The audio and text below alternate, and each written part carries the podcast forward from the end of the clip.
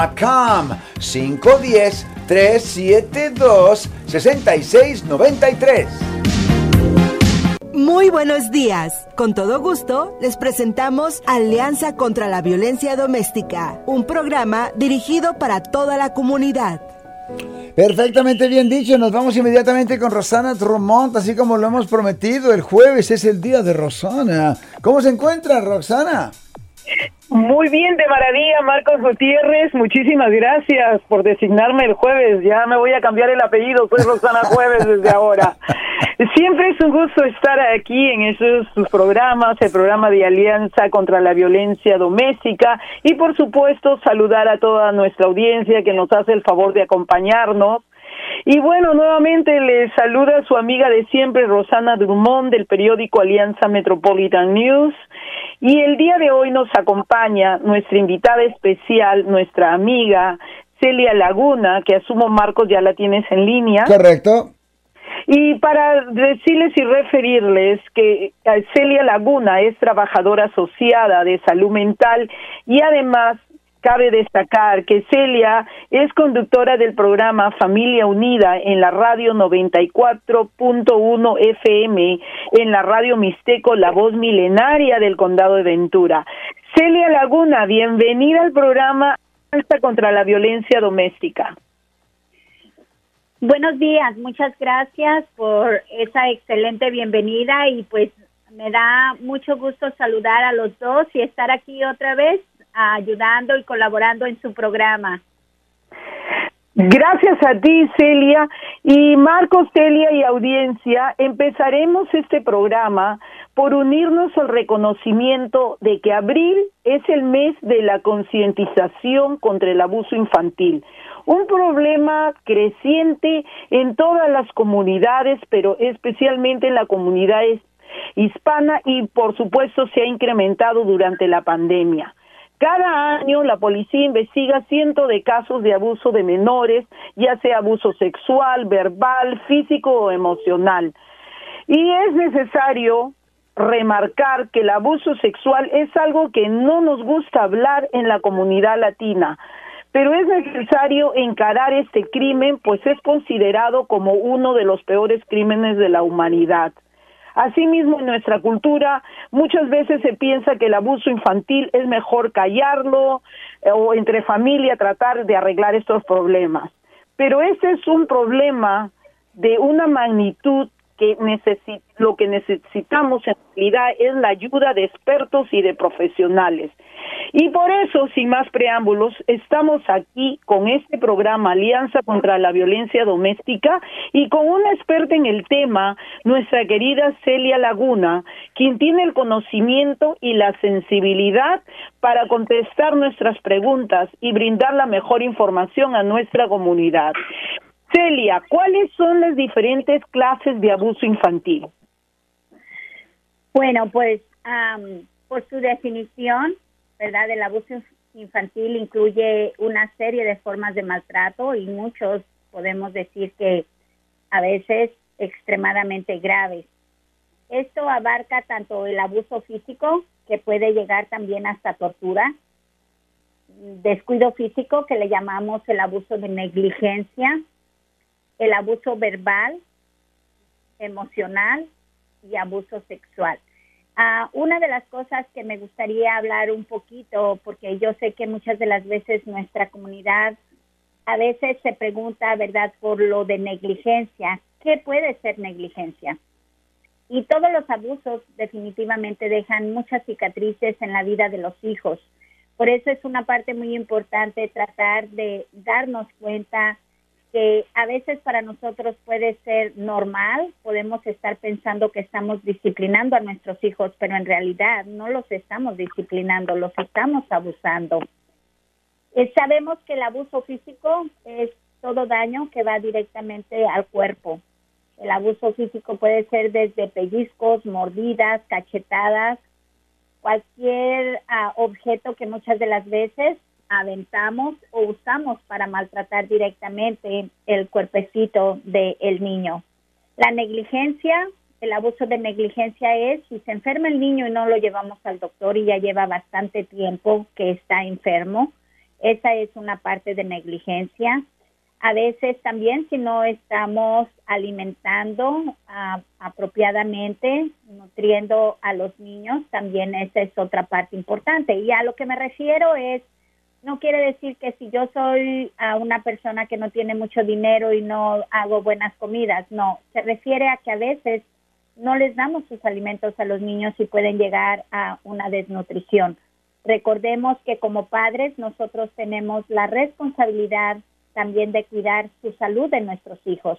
Y llega la negligencia cuando a veces tenemos el descuido de no alimentarlos, simplemente darles cualquier golosina, cualquier cosa y mantenerlos así. Negligencia cuando los dejamos con personas que a veces ni siquiera sabemos el nombre, simplemente porque me lo recomendó la amiga y lo necesito que me cuide y necesito trabajar, voy y lo dejo y no investigo realmente ni siquiera a veces el nombre. Ha pasado que han quitado niños porque cuando les preguntan a los padres con quién dejaste al niño, no saben cómo se llama la persona o no se recuerdan en ese momento. El abuso de negligencia también es cuando hay demasiado, la casa está demasiada sucia. Los niños tienen derecho a vivir en un hogar limpio y muchas de las veces también hay muchos niños que desafortunadamente los padres están pasando a veces también por problemas, a veces hasta de adicción y o muchas de las veces también abandono completamente y también eso entra dentro del abuso de la negligencia. Abuso verbal y emocional, como decimos, van juntos. Empezamos a hablarles expectativamente, les hacemos insultos demasiado fuertes y constantemente, los humillamos. Muchas de las veces ah, también ah, llegamos a tener el abuso entre adultos y los niños son testigos en donde a veces el abuso que está viviendo el niño dentro de la casa es demasiado fuerte. Y el abuso sexual, el abuso sexual que también a veces llega a pasar, recordemos que hay muchas familias que tienen incesto, que es cuando un adulto abusa a un menor, y eso desafortunadamente a veces no es reportado porque siempre tenemos la creencia de que tiene que haber una violación y no, basta que toquen a tu hijo, eso es abuso sexual. Muchísimas gracias Celia por la explicación y por supuesto este todo ese conocimiento tuyo que compartes con nosotros en este programa Alianza contra la Violencia Doméstica. Celia, ¿cuál es la mejor manera en tu opinión de proteger a nuestras niños y niñas? Pues en mi opinión yo pienso que como padres, como madres, ¿verdad? Ah, tenemos que ah, tener una buena comunicación con nuestros niños. Tenemos que también preocuparnos sobre todo por su seguridad en lo que viene siendo personal, conocer las actividades y hábitos de sus niños, escucharlos sobre todo y saber lo que a tu hijo le gusta y no le gusta, fomentar reglas cuando van a salir, con quién van a estar, que es una parte muy importante, la comunicación que uno puede crear con los hijos es una comunicación franca, con confianza y honestidad. Es una parte importante. Hablarles de los peligros. Yo creo que nosotros nos preparamos siempre de decir, no hables con extraños, ah, no puedes irte con cualquier persona. Preparamos a nuestros hijos para muchas cosas porque como padres nos da miedo, ah, que vayan a llevarse a los niños cuando salen de la escuela, eh, pero nunca los preparamos para lo sexual. Yo creo que una de las cosas que nosotros podemos hablar con nuestros hijos y también al mismo tiempo hacerles preguntas, muchas de las veces también tenemos que hablar sobre la familia y sobre el pudor, sobre todo, y el respeto. Es una parte importante. Y más que nada, no nada más, ¿verdad?, hacia las niñas, porque en nuestra cultura yo recuerdo, y no sé si ustedes estén de acuerdo, que siempre nos preocupábamos por las niñas. Pero yo les voy a decir que eh, debemos de preocuparnos tanto por las niñas como por los niños. Yo creo que es una parte muy importante, enseñarles las caricias que son apropiadas, las que no son apropiadas, cómo poder poner un límite y decir no. Qué importante es expresar con seguridad y enseñarle al hijo que nadie, o sea, nadie debe de tocar su cuerpo y hablarle de las partes tal y como son con su nombre para que el niño pueda identificar. Y algo importante, cuando uno le da la caricia al niño, abrazar, enseñarle cuáles son los abrazos, cuáles son las caricias, los besos y dónde pueden ellos recibir, ¿verdad? Sobre todo los besos. Es algo muy importante que siempre nos quitemos un poco la vergüenza y tratemos de pensar que debemos de trabajar mucho nuestra educación de seguridad con nuestros hijos por medio de una comunicación, ¿verdad? Clara. Muy bien dicho, Celia. Y Celia, dinos por favor cuáles son algunas de las posibles señales de abuso en las niñas y niños que los padres deben observar y estar alertas. Pues son varias varias señales este cuando los ah, cuando los niños han estado viviendo o pasando por estas situaciones cambian su comportamiento eh, muchos de repente están callados están alejados Ah, tienen abandono por parte de, en este en este caso, abandono de su persona, no se quieren a veces bañar, ah, muchas de las veces tienen mucha agresión, agresión a veces hasta física, ah, por parte de las personas a veces que las han cuidado o donde ha pasado el daño, a veces no podemos entender cómo es que ahora le tiene tanto coraje o por qué no quiere ir o por qué llora. Ah, sobre todo cuando son niños, hay muchos niños que lloran demasiado cuando los padres los van a llevar y a veces los mismos niños expresan, yo no quiero ir, pero dime por qué, no quiero ir, no quiero ir. Es muy triste porque los padres a veces esperamos que los niños nos expliquen, pero a veces es difícil también para los niños cuando hay ese tipo de cosas, a veces podemos pedir ayuda para que alguien más nos pueda ayudar a cómo poder hablar con el niño. Y a veces también yo les digo a las personas, también puedes hacerlo con tu doctor. Si tienen un pediatra, también es una manera ah, importante de hacerles saber qué es lo que estás observando en tu niño, que no te parece que es normal, y a lo mejor también puedas sentir confianza de poder hablar también con el doctor hay muchas señales eh, físicamente, pues todos sabemos que pueden ser moretones, pellizcos, rasguños. muchas de las veces a los niños no presentan evidencia física, pero sí en un momento dado mucha tristeza y muchas de las veces también ah, debemos de darnos cuenta que cuando ya son adolescentes o cuando son jóvenes que han pasado también por este tipo de abusos, pues definitivamente son jóvenes que a veces se empiezan a encerrar en sus cuartos, no quieren salir ni interactuar con nadie y mucho menos hablar. Entonces son muchas las reacciones. Ahora, si nos vamos a lo severo, hay jóvenes o hay niños que ya presentan ya síntomas más fuertes en las cuales tienen que inmediatamente poner mucha atención. Hay muchos niños que a veces por medio de juegos repiten cuando estamos hablando de sexual, abuso sexual, repiten por medio de juegos o por medio de dibujos los daños que han sufrido.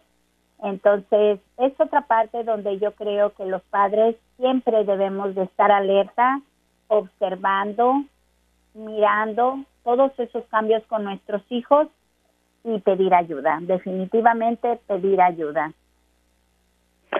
Muchísimas gracias Celia y me gustaría este por supuesto decirle a mi compañero Marcos Gutiérrez, Marcos, por favor adelante si tienes preguntas para Celia. Claro que sí, damas y caballeros, siempre nos encanta, ¿verdad? Poner a nuestro público en el aire. Si usted tiene una pregunta, por favor, el teléfono aquí es 415-552-2938. O si usted ya tiene una experiencia que quizás quiera compartir en este momento con nosotros, lo puede hacer llamando al 415-552-2938. Siempre, ¿verdad? Pues le damos el primer lugar a nuestro público con sus preguntas o con sus comentarios o si usted tiene una, una experiencia, como dije anteriormente, que quizás usted quiera compartir con nosotros para que todos aprendamos. El teléfono es 415-552-2938. Vamos con esto y regresamos con aquello. Alianza Metropolitan News, tu periódico impreso y digital con notas locales y nacionales que informan y son de interés para los hispanos. Por favor, visítanos en www.alianzanews.com. Eso es www.alianzaconznews.com. Perfecto, vamos con esta llamada telefónica. Muy buenos días. Gracias por tomarse el tiempo y marcar el teléfono 415-552-2938. Dígame. Ah, Marcos, una pregunta. ¿Puedo hablar con esta señora? Yo no quisiera que fuera esto en público. ¿Puedo tener el teléfono de la señora y comunicarme con ella? Ah, tengo una situación un poquito incómoda con unos vecinos que me parece están abusando de los de dos niñas. Eh, una situación bastante complicada. Pero quisiera que no fuera al, al, aire y quisiera poder tener el teléfono de la señora para yo comunicarme con ella y ver qué es lo que se puede hacer. Claro que sí. Yo no tengo ningún problema porque lo puedan dar. Eh, por favor lo puede dar usted sí es 805 790 7091. A ver, 805 me dijo. 805 790 7091. Ok, ¿y su nombre es Celia? Celia Laguna. Celia Laguna. Yo le marco más al ratito, Celia. Muchas gracias. Gracias. Perfectamente bien. Este, este programa termina dentro de unos nueve minutos. Le puede llamar entonces. El teléfono ya lo dijimos. 805-790-7091. El teléfono aquí en el estudio. 415-552-2938. El caballero deja una línea abierta si usted la quiere tomar. Platicarnos sobre la situación que usted está viviendo. Interesante lo que nos dice. Eh, Celia, este caballero que él observa algo enseguida. ¿Qué es lo que nos puede recomendar sobre el, caso que él tiene? Bueno, precisamente ahí es donde viene la prevención. Una de las cosas que también como comunidad todos debemos de, de tener medidas sobre este tipo de abusos y a muchas de las veces es denunciar. Recordemos que cuando hacemos una denuncia es importante decir Ah, puedo hacer ah, un reporte en anonimato, no tiene que decir su nombre. Usted puede decir detalles de lo que está sucediendo, sus preocupaciones, dar la dirección, nada más recordemos que tienen que tener información de las personas y la dirección eh, de donde está sucediendo el caso. Una de las cosas que es algo muy importante es que como civiles, como comunidad, ah, tenemos esa responsabilidad de ir parando con todo esto. Y no nada más eso, también si pasa en la familia. Para no tener represalias, también pueden llamar, aunque sean familiares, pueden llamar y hacerlo en anonimato. Normalmente lo que yo hago cuando vienen abuelitas ah, o mamás ah, que saben que en las casas de los hijos o de la hija está pasando abuso, eh, lo que yo hago es, yo no hago el reporte, pero en la oficina yo les marco, yo les uh, conecto con la agencia de Child Protective Services que vienen siendo con los trabajadores sociales, que son los que toman los reportes, de los que protegen los derechos de los niños, y ya ellos hablan directamente con ellos, pero en mi oficina ellos directamente lo hacen y lo hacen en anonimato. ¿Y estamos hablando de las organizaciones de Child Protection? Sí. Y dígame, em, yo he escuchado quejas en las cuales alguna madre o algún padre dicen que les quitaron eh, sus hijos indebidamente. Y también tenemos, eh, pues, entendido, ¿verdad?, que eh, a veces estos centros de protección a los niños, pues para mantenerse en su, en su, en su negocio, eh, pues necesitan cuerpos. ¿Ha escuchado usted de algunos casos en los cuales em, se les pasa la mano, por decirlo de una manera, a estos centros al quitarle los niños a las familias? Mira, yo no te puedo contestar en un sí, en un no. Yo lo único, tengo veintitantos años trabajando y normalmente también proveendo servicios de los que mandan los trabajadores sociales a los padres. Cuando a veces quitan los hijos, que yo me he dado cuenta, ha sido porque realmente lo ameritan. Es muy triste darte cuenta que, por ejemplo, una mamá pueda estar lastimando a un niño hasta torturarlo y muchas de las veces le dan la opción al papá de decir, ¿sabes qué? Mamá no puede estar cerca de los niños, tiene que agarrar tratamiento, pero tú tienes que separarte y estar con los niños. Y a veces los papás dicen, yo no puedo dejar sola a mi esposa y prefieren mejor quedarse con su esposa y los niños pasan a veces con familiares o con padres, ¿verdad? Que están, pueden ser adoptivos en ese momento y a veces son por decisiones de los padres. Una de las cosas también es que cuando vienen a veces los papás te dicen una historia, pero nunca dicen la realidad.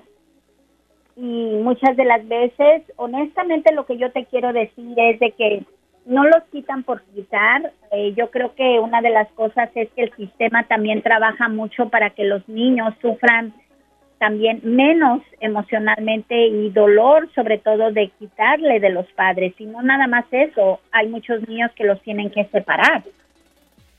Pero la mayoría de los casos, yo no he tenido, honestamente tengo que ser honesta, Marco, en tu pregunta, yo no he tenido realmente casos donde pase en que no ha pasado algo. Aquí en el condado de Ventura son muy estrictos y la mayoría de los casos realmente es porque sí hay una protección. Perfecto, vamos con esta llamada. Buenos días. Sí, buenos días. Tengo una pregunta para la doctora. Este, pues, digo, me da penilla preguntarle, pero, pero como dices tú, Marcos, la voy a preguntar a boca de jarro la pregunta. Ah, si un niño desgraciadamente es abusado, digo, digamos, uh, sexualmente, ¿verdad? en el futuro ese niño eh, puede, a causa de la violación, eh, puede, puede hacer la transición de, ser heterosexual a, a ser, digo, eso no me da pena decirlo, gay, o, o no necesariamente. Los escucho en el aire. Gracias, ¿eh? Yo, yo entiendo y si se da cuenta la manera, este, hasta se siente incómodo preguntar, ¿verdad? Siento la incomodidad de usted, pero le voy a decir, uh, sí hay muchas personas, hay muchas personas que han sido abusadas sexualmente y desafortunadamente uh, es triste. Muchas de las veces llegan a tener más preferencia por su mismo sexo tanto en mujeres como en hombres. No siempre es así. Hay muchas de las razones por las que una persona puede ser uh, gay. Hay muchas personas que han sido abusados sexuales, tienen sus familias, han tenido muchas ah, dificultades para mantener el matrimonio, pero piden ayuda y salvan su matrimonio y siguen en su matrimonio. Hay de todo, hay de todo. Honestamente no hay nada específico y no quiere decir que todos los que son abusados sexualmente van a ser gays. Eh, no es así, pero sí muchos llegan a serlo. Entonces es una manera también de, de, protección y también recordemos que también hay diferentes maneras de cómo han pasado tristemente a veces los abusos. Roxana Drummond, nos estamos despidiendo. Muchísimas gracias, Marcos. Eh, realmente muy, muy, muy informativa eh, eh, este programa. Y bueno, me despido. Gracias, Celia. Gracias, Marcos. No sin antes preguntarte, Celia, ¿tienes alguna línea de ayuda, un teléfono que nos podrías dar en el aire para las personas que nos están escuchando? Claro que sí. les voy a dar el número nacional. es el nacional cuando ustedes llaman dan su ciudad y ellos les dan el número de la agencia cercana a su localidad. El, la línea nacional de abuso de menores es 1-800-799-7233. Es 1-800-799-7233. Esa es para la línea de nacional sobre la violencia doméstica y entran sobre los menores. En este caso también está eh, la línea de emergencia, también las 24 horas, a lo que viene siendo, sobre todo en lo que viene siendo la parte sexual. este número es prácticamente para que ustedes puedan también llamar, si ustedes quieren llamar directamente, es lo mismo y es también para, en este caso, para jóvenes. Es 1-800-656-4373. Y esto es para la línea nacional de abuso infantil y de incesto, sobre todo de niños.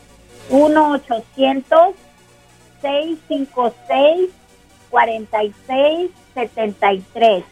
Nada más quisiera decirles algo rapidito. El señor que me llamó también, si quiere llamar conmigo, perfecto, pero también si quiere llamar a este número, también ahí le pueden asistir y hablan inglés y español. Muchísimas gracias, que tengan un día fabuloso. Gracias a las dos, damas y caballeros, continuamos. Este programa es parte del proyecto periodístico sobre la violencia doméstica en la comunidad latina y cuenta con el apoyo y generosidad de Blue Shield of California Foundation.